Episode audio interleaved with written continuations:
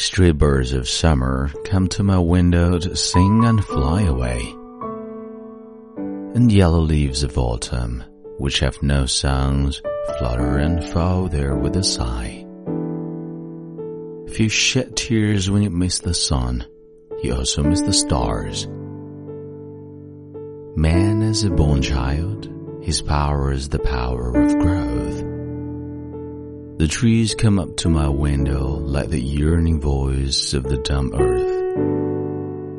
You smiled and talked to me of nothing, and I felt that for this I had been waiting long.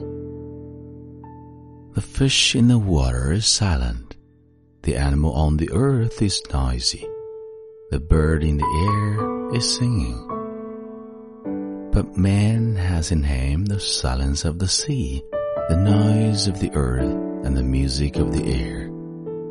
The world rushes on over the strings of the lingering heart, making the music of sadness. We come nearest to the great when we are great in humility. The mist, like love, plays upon the heart of the hills and brings out surprises of beauty. Your voice, my friend, wanders in my heart, like the muffled sound of the sea among these listening pines. What is this unseen flame of darkness whose sparks are the stars? Let life be beautiful like summer flowers and death like autumn leaves. The touch of the nameless days clings to my heart like mosses round the old tree.